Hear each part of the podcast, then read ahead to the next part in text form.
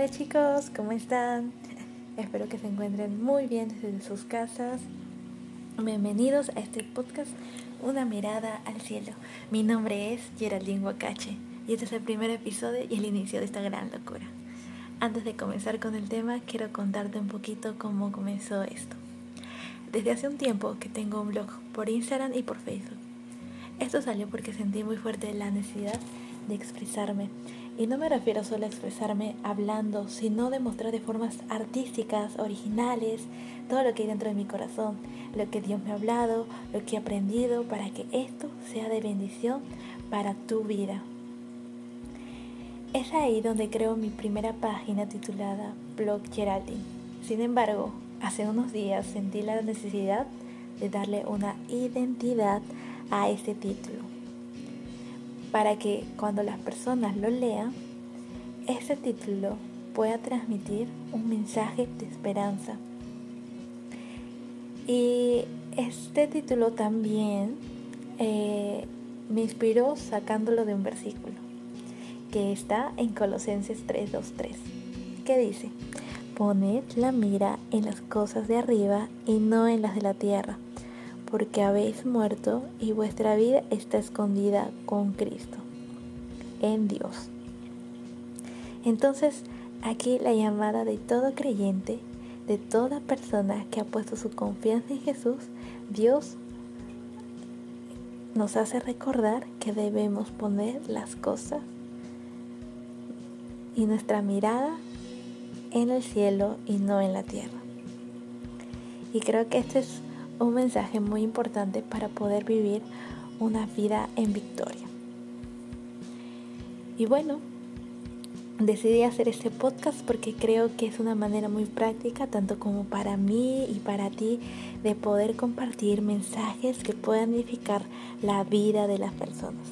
Y digo práctica porque yo puedo estar sin la necesidad de arreglarme, tener un set o grabar con una luz perfecta y una buena cámara. Incluso ahora que estamos en, una conversación, les cuento que yo he querido abrir un canal de YouTube, pero tan solo el hecho de pensar en una grabación que debe editarse, que debo preparar un set, hizo que esto se pospusiera. Pero ahora mediante esta, este podcast podemos compartir de una forma mucho mayor, más práctica, porque porque también tú me puedes escuchar tal vez desde la comodidad de tu carro o mientras estás este, haciendo los quehaceres de tu casa, mientras lavas, mientras cocinas, mientras te arregla o lo que sea. Y creo que es una de las formas mucho más prácticas de poder escuchar un mensaje que puede traer esperanza a tu vida. El propósito de esto es crear un espacio de confianza y comunidad donde se hablen temas de todo tipo, tanto de relaciones, de amistades, de trabajo, de iglesia, de fe, en realidad de todo. Me gustaría que ustedes me propongan algunos temas más adelante y espero que podamos hablar de manera sincera y real para ponerlo así todo en práctica. Y sin mucha más demora comenzaremos con el primer mensaje, que dicho sea de paso que es el nombre que le he dado identidad a este blog, con la mirada al cielo. Y hoy quiero comenzar diciéndote que Dios siempre nos está hablando. Nosotros debemos estar alertas a lo que Él quiere decirnos y cómo quiere enseñarnos. Y esto siempre casi se relaciona con lo que estamos viviendo ahora mismo. Si te encuentras en alguna situación, pregúntale, ¿qué me quieres enseñar con esto? Porque sabes, Él siempre, siempre quiere enseñarte algo. En Mateo 13, en la parábola del sembrador, y muchos lo han escuchado, eh, dice así, pero sí, ah, pero antes quiero decirles que los voy a leer en la nueva traducción viviente, que me parece que es un lenguaje súper actual, y no quiero decir que la Reina Valera sea mala o, el otro está mejor, el otro es encima del otro, no, para nada que ver, sino que quiero que hacer que este audio y este mensaje sea mucho más fácil de poder comprender. Bueno, en contexto Jesús acaba de decir una parábola y los discípulos llegan y le preguntan, ¿por qué usas parábolas? ellos no entendían bien el significado de las parábolas. Jesús le dice a ellos, a ustedes se les permite saber los secretos del reino, pero a ellos no. A los que escuchan mis enseñanzas se les dará más comprensión y tendrán conocimiento en abundancia, pero los que no escuchan se les quitará aún lo poco que entiendan. Por eso uso estas palabras. Y saben, quiero recargar algo muy, muy importante. Hay una diferencia entre oír y escuchar. Ya que escuchar significa poner atención o prestar tu oído para oír algo, mientras que oír solamente es percibir un ruido cuando vamos a la iglesia o tal vez en estos momentos de cuarentena estamos escuchando la palabra de Dios de nuestras iglesias mediante en vivos, transmisiones en vivo, eh, les animo a que no oigamos, sino que escuchemos, que prestemos atención al mensaje que Dios quiere decirnos. Solo así podremos entender la comprensión de la palabra. Jesús les explica entonces la parábola en el versículo 18. Escuchen ahora la explicación de la parábola acerca del agricultor que salió a sembrar. Las semillas que cayeron en el camino representan a los que oyen el mensaje del reino y no la entienden. Entonces viene el maligno y arrebata la semilla que fue sembrada en el corazón. Las semillas sobre la tierra rocosa representan a los que oyen el mensaje y de inmediato lo reciben con alegría, pero como no tienen raíces profundas, no duran mucho tiempo. En cuanto tienen problemas o son perseguidos por creer la palabra de Dios, caen. Las semillas que cayeron entre los espinos representan a los que oyen la palabra de Dios, pero muy pronto el mensaje queda desplazado por las preocupaciones de esta vida y el atractivo de la riqueza, así que no se produce ningún fruto. Las semillas que cayeron en tierra representan a los que en verdad oyen y entienden la palabra de Dios y producen una cosecha 30, 60 y hasta 100 veces más numerosas de los que se habían sembrado. Mateo 13 del 18 al 23. Pueden buscarlos en sus Biblias. Saben, me llama mucho la atención las semillas que cayeron entre los espinos. Y hoy voy a hablar específicamente de esta parte, de cómo las preocupaciones de la vida y el atractivo de la riqueza hace que el mensaje sea desplazado de nuestro corazón. Y cuando hablamos de este desplazamiento, al buscar el significado, un desplazado es aquella persona que se ve obligada a abandonar su lugar o residencia habitual en el marco de un fenómeno conocido como migración forzosa. O sea, el Evangelio que está en nuestro corazón se ve forzosamente obligado a abandonar su hogar porque las preocupaciones de la vida lo han tomado. ¿Y qué tipo de preocupaciones podemos encontrar? Ya sean preocupaciones financieras, de rentas, de deudas, el trabajo, tal vez cuando el trabajo es muy cargado o es un ambiente laboral difícil donde no te pagan como debería de ser, tal vez las redes sociales o incluso el ministerio que te llega a agobiar. De pronto estamos buscando el reino de Dios y su justicia y de repente llega un momento en nuestra vida en que solo estamos buscando nuestro reino, nuestra estabilidad. Pero ¿qué dijo Jesús? Jesús dijo, ¿acaso con todas sus preocupaciones pueden añadir un solo más en su vida? La verdad es que no. Pero he aquí que Jesús nos da una respuesta y nos dice, así que no se preocupen por todo esto diciendo, ¿qué comeremos? ¿Qué beberemos? ¿Qué ropa nos pondremos?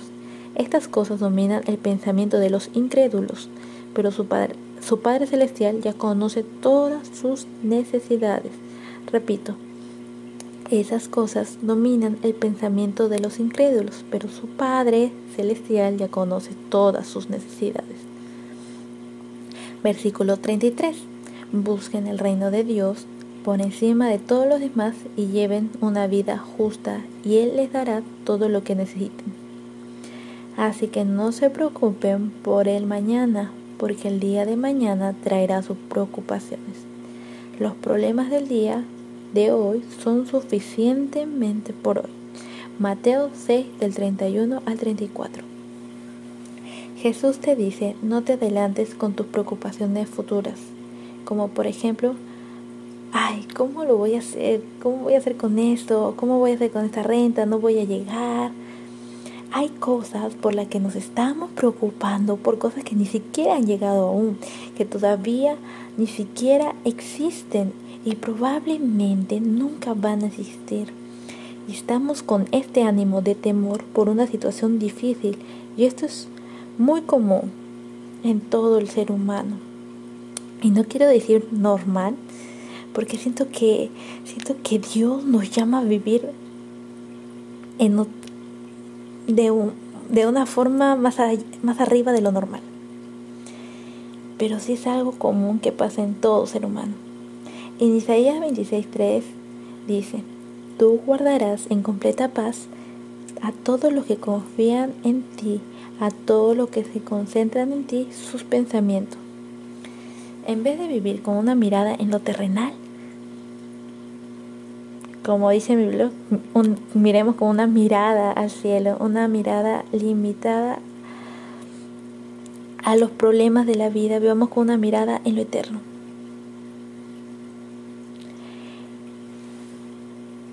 como todo se conecta, a pesar de que Isaías es el Antiguo Testamento y Mateo está en el Nuevo Testamento, eh, todo hace referencia a una sola cosa. El que tus cargas los pongas en Él y Él te va a dar una que es mucho más fácil de llevar, que es la de Él. Y él lo decía porque él conocía tu corazón y sabe que constantemente estamos cargando con cosas que nos arrastran, que luego nos quitan el ánimo y que luego no queremos avanzar y nos estancamos. Jesús te dice, tráeme eso que yo te voy a dar mi yugo que es más fácil. Continuando con el tema de 1 Juan 2.15, dice, no amen a este mundo ni las cosas que les ofrece porque cuando aman al mundo no tienen el amor del Padre en ustedes, pues el mundo solo ofrece un intenso deseo por el placer físico, un deseo insaciable por todo lo que vemos y el orgullo de nuestros logros posesiones. Nada de eso proviene del Padre, sino que viene del mundo, y este mundo se acaba junto con todo lo que la gente tanto desea, pero el que hace lo que Dios le agrade vivirá para siempre. Primera de Juan 2, 15, 17. Sabes, no, estás, no está mal por sí mismo que, que, que logres cosas en la vida, pero cuando te dejas gobernar por esas cosas, obedeciéndolas o poniéndolo en primer lugar, ahí sí está mal.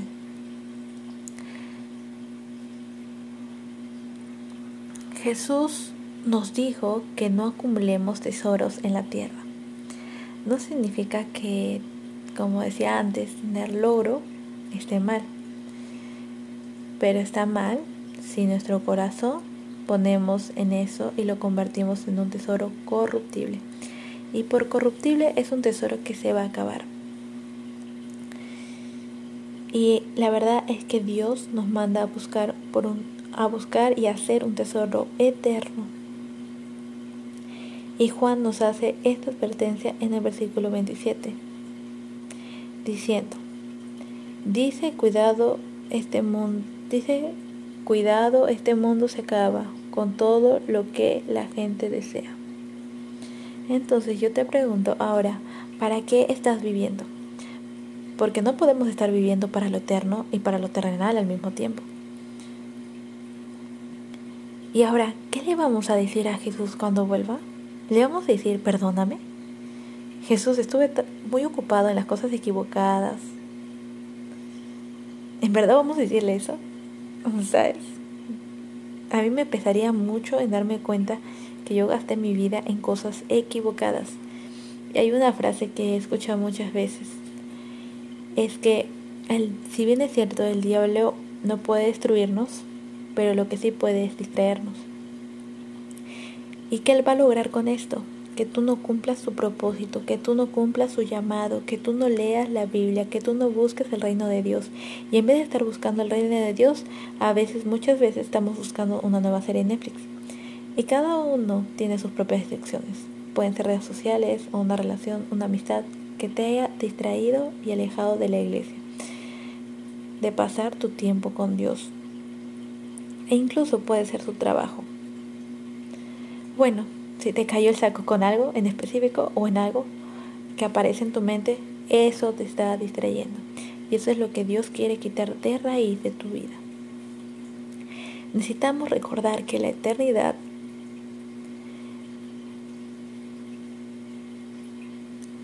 que las obras que hagamos en esta vida puede traer un eco en la eternidad. 1 Corintios 3:13 el día del juicio, el fuego revelará la clase de obra que cada constructor ha hecho en el fuego. Mostrará si la obra de alguien tiene algún valor. Pasará por fuego nuestra obra y, esta y, si, y si esta permanece, entonces vamos a recibir una recompensa. Pero si la obra se consume, vamos a recibir una gran pérdida. Y cuando hablamos de obra, no se trata de la grandeza de ellas, por ejemplo, tal vez me vas a decir, mira, yo ayudo a cientos de personas o yo doy dólares o, de repente tú estás pensando que se refiere a estas obras que van a traer un eco en la eternidad. No, a esto no se refiere. No se refiere a, a la grandeza que podamos dar, sino del corazón que le ponemos, de la manera genuina en cómo lo hacemos. Acuérdate de la mujer que dio una moneda misma para la iglesia. ¿Qué dice Jesús? Que ella dio todo lo que tenía. Y no se trataba que ella dio mucho, pero en su corazón y para ella sí era mucho. Entonces, entonces quiere decir que esto se trata de la motivación y del corazón que hay detrás de cada cosa que haces.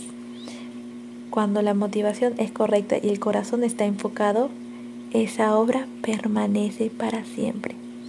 Cuando vivimos con una mirada en lo eterno, valoramos lo que hacemos.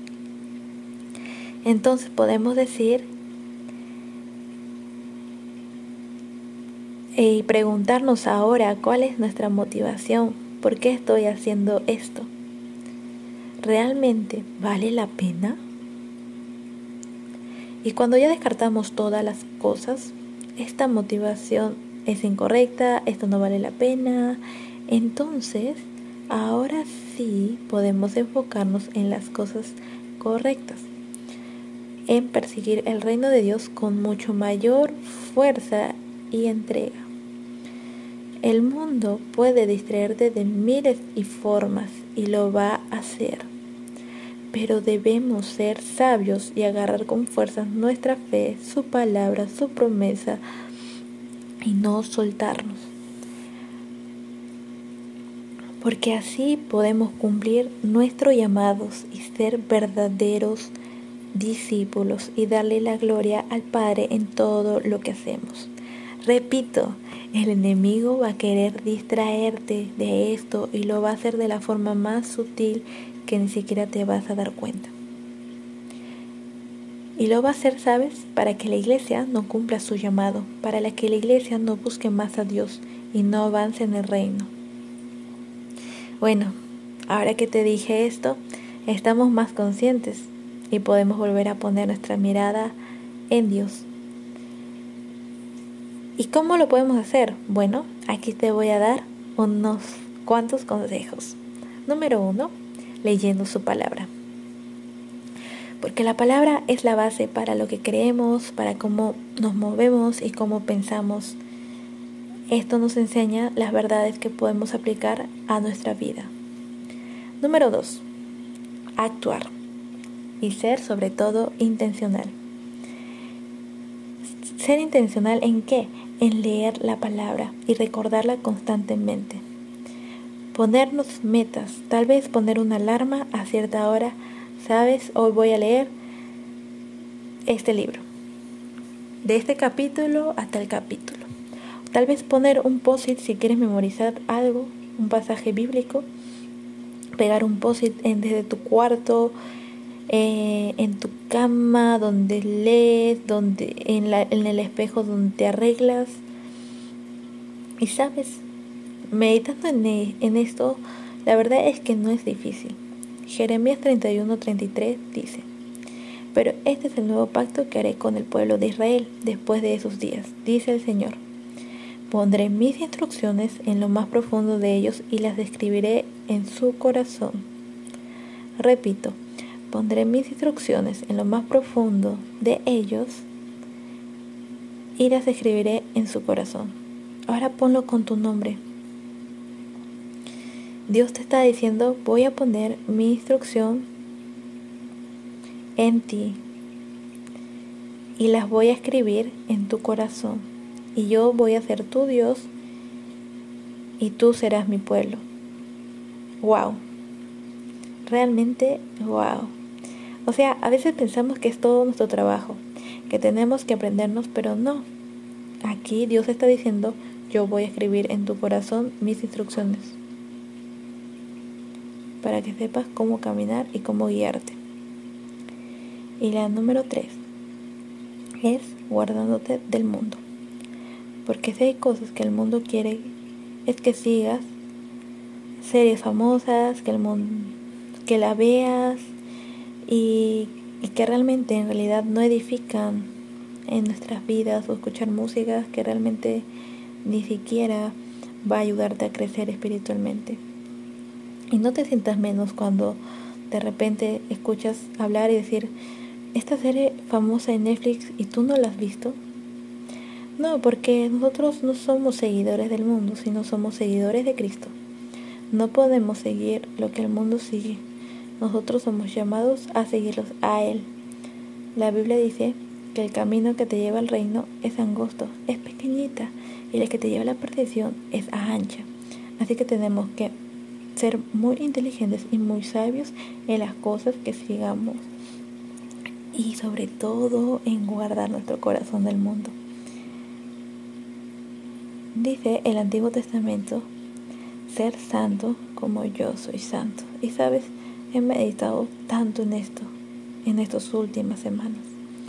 Y meditaba en Hebreos, pero hay un mensaje que más me impactó, que dice, sin santidad nadie verá a Dios. Y no sé tú, pero yo sí quiero ver a Dios en mi vida. Yo quiero ver más allá de los afanes en este mundo, comenzar a vivir una vida más asombrosa de las cosas que Dios hace. No dejes que el mundo te robe la vista de lo que Dios está haciendo. Enfócate en las cosas eternas, en las cosas de nuestro Padre. Porque como dice su palabra y Jesús, nos enfocamos de buscar el reino de Dios y su justicia y en cumplir su voluntad y en quien se encargará de todas nuestras necesidades. Literalmente podemos vivir en paz.